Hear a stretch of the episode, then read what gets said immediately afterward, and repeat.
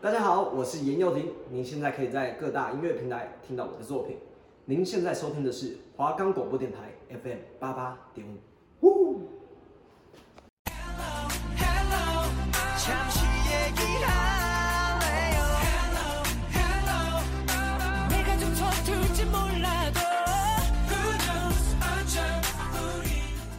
여러분，안녕하세요。喜欢韩国的偶像吗？喜欢韩国的美食吗？还是喜欢韩国的很多很多文化吗？哎哎哎，我都喜欢啦！赶快讲来听听啊！나와함께좋은시간을보내세요。您现在收听的是华冈广播电台 FM 八八点五，欢迎收听。哎，你讲话很含糊耶！你问有多含糊啊？我们的节目可以在 First Story、Spotify、Apple Podcasts、Google Podcasts。 Podcast Cast、SoundOn Player，还有 KK Bus 等平台上收听，搜寻华冈电台就可以听到我们的节目喽。여러분，안녕하세요。嗨，大家好，我是主持人胡敏媛。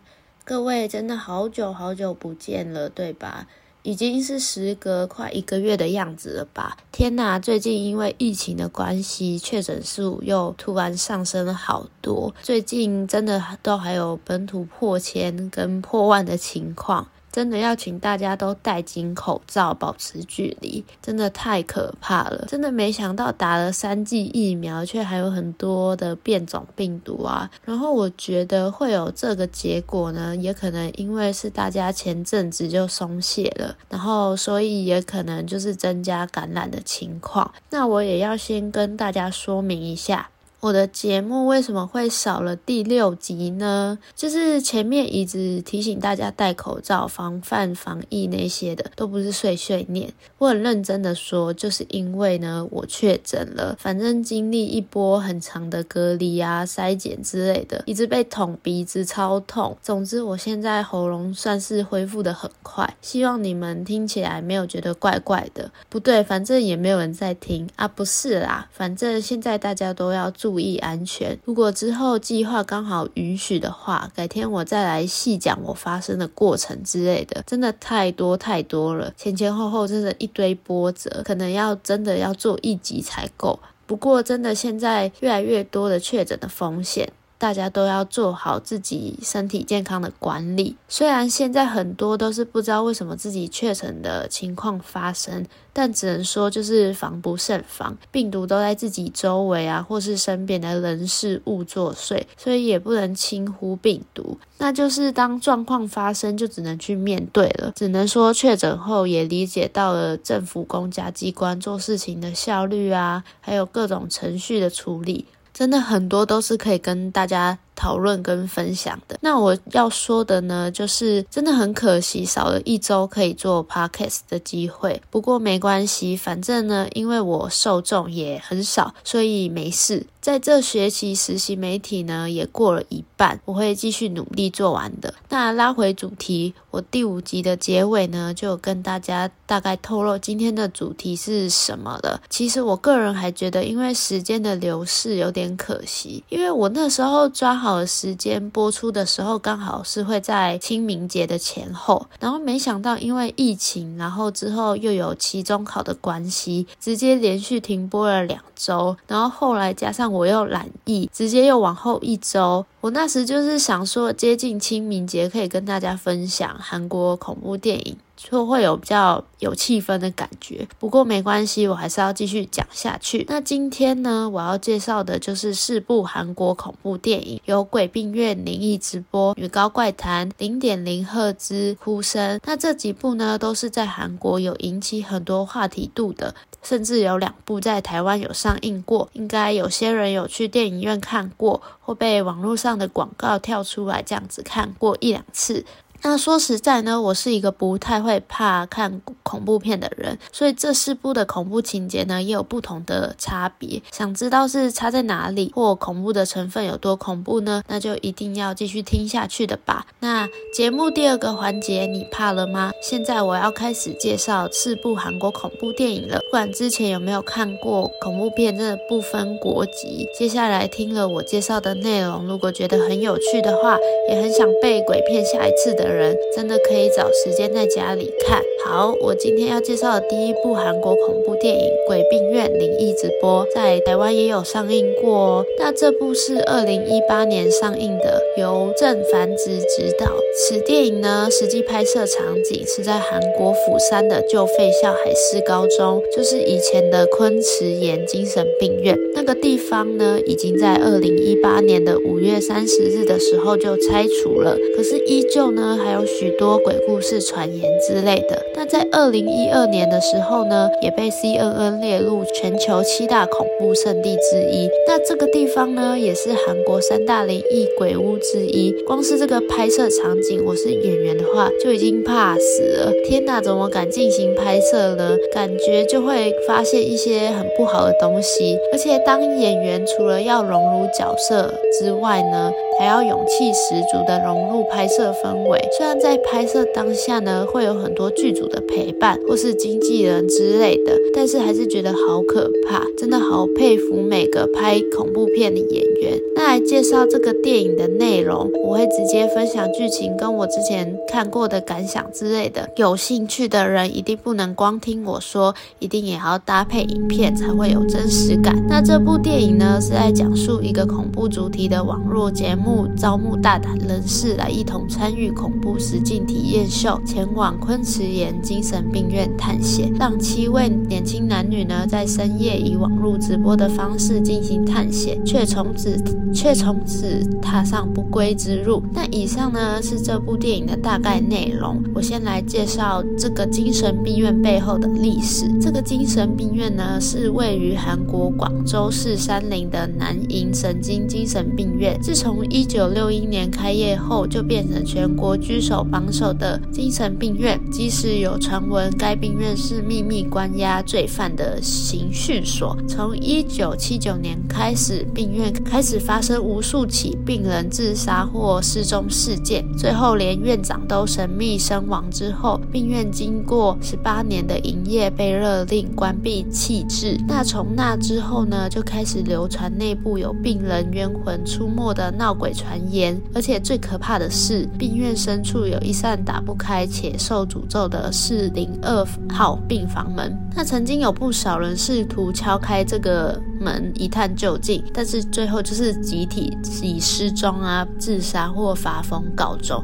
是不是听到这就觉得到底是不是真实的，还是只是流传的？其实都还未解。但是我觉得光是这个背景呢，就会让人感到好奇，所以就吸引了很多。大胆的年轻人去里面探险之类的。那这部电影呢，就是描述这个事情。一个 YouTube 当红直播节目《恐怖时代》的创始人何俊，为探寻这家病院超自然现象内幕，开放招募大胆的人陪他一同在病院关闭周年日当天前往病院体验。那最后就是组成七个人一起前往。那他们扬言呢，将会以直播的方式打开四零二号房门，然后来。破解这个诅咒。讲到直播呢，那我必须先讲一下这部电影呢。我觉得很特殊的是，导演的拍摄手法是采近几年很流行的直播。因为现在很流行 YouTube 嘛，所以很多人会利用那个平台去做直播的分享。那其实，在那之前呢，很少有这种拍摄的突破方式，甚至我以前真的也还没看过真的直播类型的鬼片。那所以《鬼病院》这部电影呢，对我来说真的是蛮。新鲜的，它还结合现在很流行的的直播赚钱频道，自然而然就会让人融入剧情。那电影院里的观众呢，这是上线的粉丝，算是以第一视角的感觉。那因为我不是在电影院看的，但是听说在电影院看，因为要呈现直播的真实性，然后演员手拿摄影机的时候，就会感觉画面很晃，变成了看完电影会有很晕的现象。但也是电影的特色之一啦。那他们的确也制造许多话题度，更吸引了很多韩国人前去电影院观赏这部电影。那因为后面还要介绍其他的恐怖电影，我这边就不继续讲后面的剧情了。想了解更多的话，就赶快去用眼睛看吧。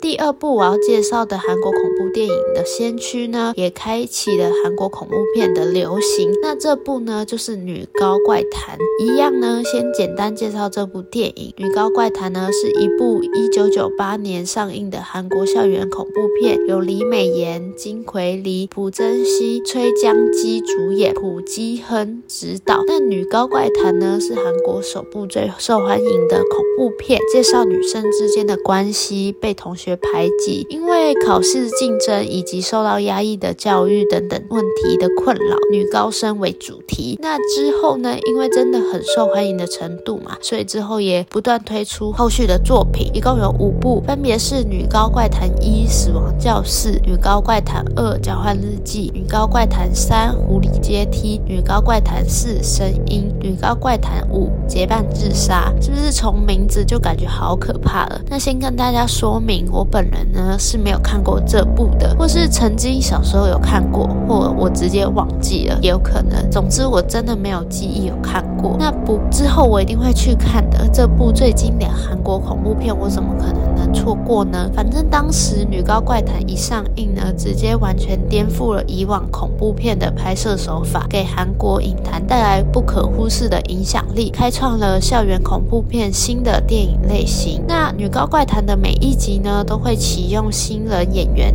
是他们的一个惯例。那然后从电影出去的演艺圈的新人，往往都会走向明星之路。但我觉得算是一个。神奇的力量，可能就是一个好的剧本，让演员有很大的发挥空间间，所以也将戏剧演出自己的特色。而且《女高怪谈》系列呢，所阐述故事的方式，会让观众产生深刻的印象。好，那话不多说，来介绍这部电影的背景故事吧。那韩国一所在社会上知名度很高的学校——九光女中，聪明美丽的徐恩英是这是这所学校里的一名学生，她和同学。珍珠非常要好，可是他们班的班主任朴老师常常劝阻恩英，不许他和巫婆的孩子珍珠有任何往来。所以朴老师最后就警告恩英，如果和珍珠互动的话，就会被学校勒令退学。从此，孤独的珍英呢就被完全的孤立起来了。后来有一天，独自待在美术室的珍珠就离奇死亡了。听到这，是不是觉得那个朴老师是有啥问题？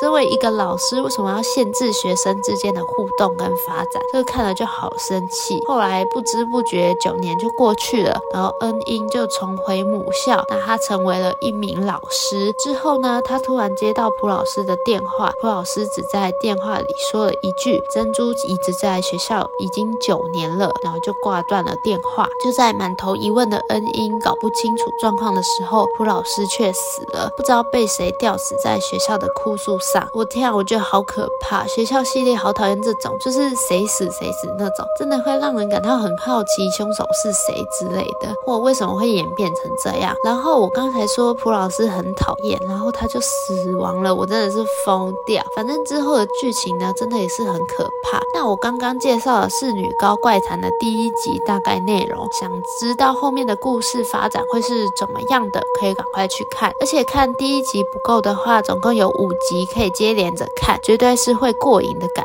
觉。那《女高怪谈》这部电影呢，在一九九八年在在汉城首次上映，当时创下了两百五十万名的观影人数，当时票房在韩国排名第一。之后后续上映的《女高怪谈》系列影片呢，也均创下了票房的佳绩。在二零零九年呢，为了迎接《女高怪谈》制作十周年，公司也接连推出了《女高怪谈五》结伴自杀。从以前到现现在至今为止拍摄完成的五部作品，很好的证明了怪谈女高所受欢迎的程度。那说到这呢，我应该晚点就会揪人跟我一起看了，这样才不会自己吓得要死。那紧接着呢，第三部要介绍的韩国恐怖电影呢是《零点零赫兹》。这电影呢是翻拍二零一二年韩国同名网络漫画，由刘善东导演执导，由郑恩地、李成烈主演。电影呢在二零一一九年的六月上映，大家大家，这个电影还没出来，那时候就已经有些知名度了。为什么会这么说呢？因为主演都是人气很高的 idol，韩国女团 A Pink 的曾恩地跟男团 Infinite 的李承烈，很多粉丝都会听到他们要主演，怎么能错过呢？而且粉丝呢还会包下场次，然后举办粉丝电影应援会之类的。那这个电影呢，因为是翻拍漫。画的情况，原本漫画就在韩国已经受到很多人的喜爱了，所以当听说要翻拍成电影的时候，呢，当然就吸引到很多人的注意，加上演员的知名度，更让这个电影很有话题度。那一样先来介绍这个电影的背景，主轴呢为描述一群探索超自然悬疑的人们组成零点零赫兹同好会，前往一处凶宅所经历的故事。听到这，是不是觉得跟我第一部介绍的《鬼病院》很类似？一样是大胆的人，然后组成一个团体，然后去探险的概念。但比较不一样的是，零点零赫兹呢是个专门研究超自然现象的大学社团，并测试当脑波为零点零赫兹时，认为会有灵异事件、遇鬼的状况发生，是因为当人的脑波零点零赫兹时，是最容易遇鬼的频率，等于是召唤鬼魂的频率。那他们采取科学论说的推理心态，前往凶宅实际验证提出的论点，学说是不是一样？那接下来的故事呢，就是他们发生一连串的超自然现象，带领观众进入招魂，那一起观看他们是否真的是能召唤到鬼魂。零点零赫兹的故事呢，从一句阴森森的对白说起，一旦被鬼缠身，就会被咬到魂飞魄散。那大概讲一下恩蒂所饰演的角色素姬，那她是个从小就可能看见鬼魂的女孩，也因为这样的灵异体质呢，他对任何事都没有太多的反应。但男主角呢，是由韩国男团 Infinite 李成烈饰演，那他里面的角色叫香叶，是位理工科系的大学生，平时喜欢撰写小说，一直默默喜欢着书籍。那在电影里面呢，也有他们社团利用所谓的降临仪式来进行召唤鬼魂的方法，他们就是准备新鲜的牛肝和两个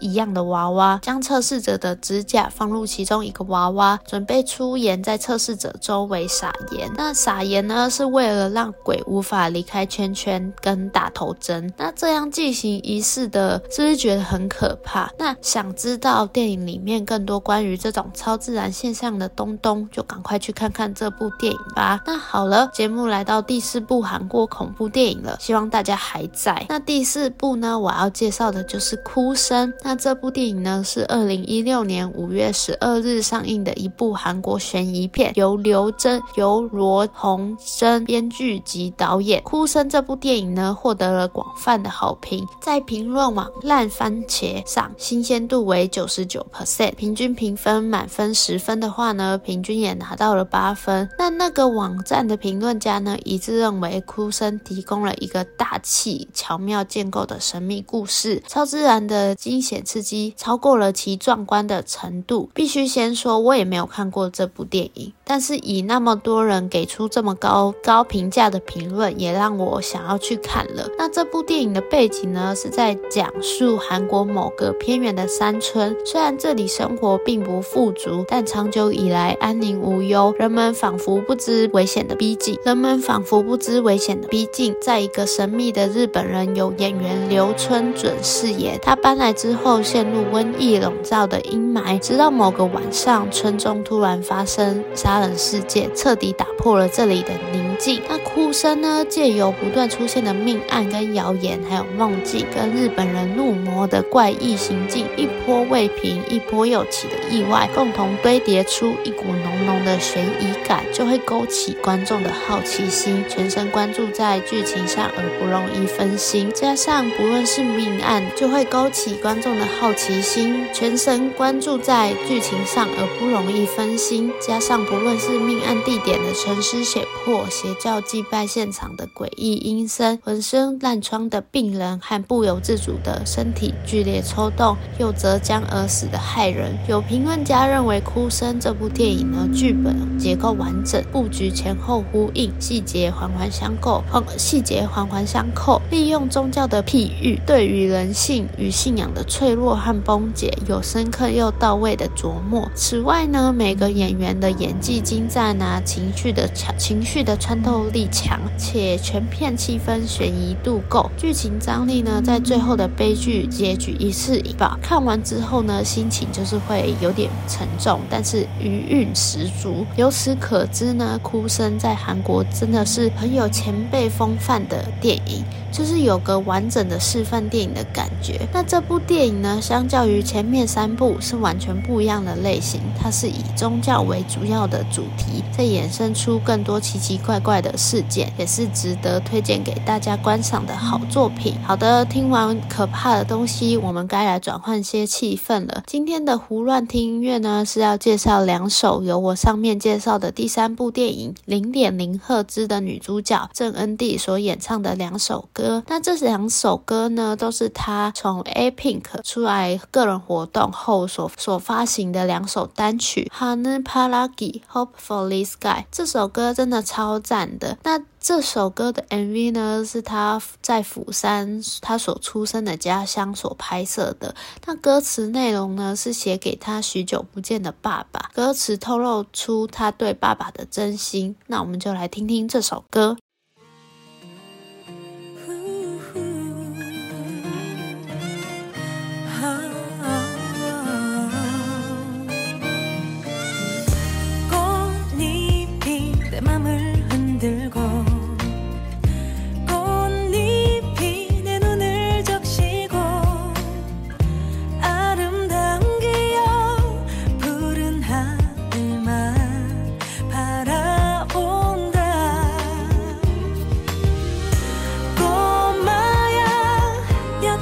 曾经。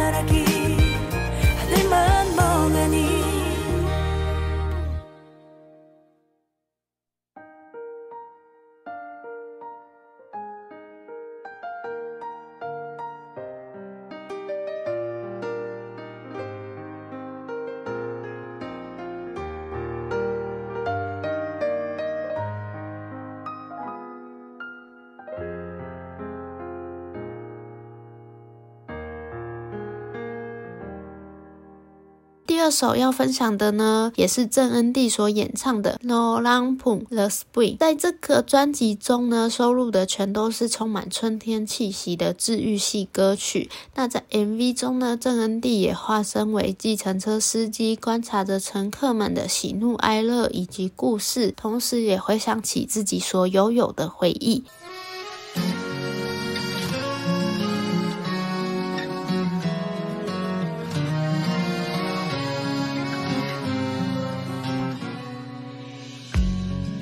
시범이 오려나 봐요.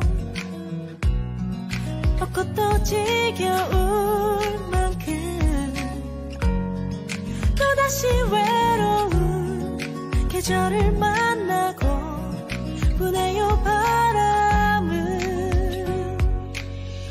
저 꽃이 너무 예뻐 외롭게. 저 꽃부른 또 마냥 환하게 웃는 거야.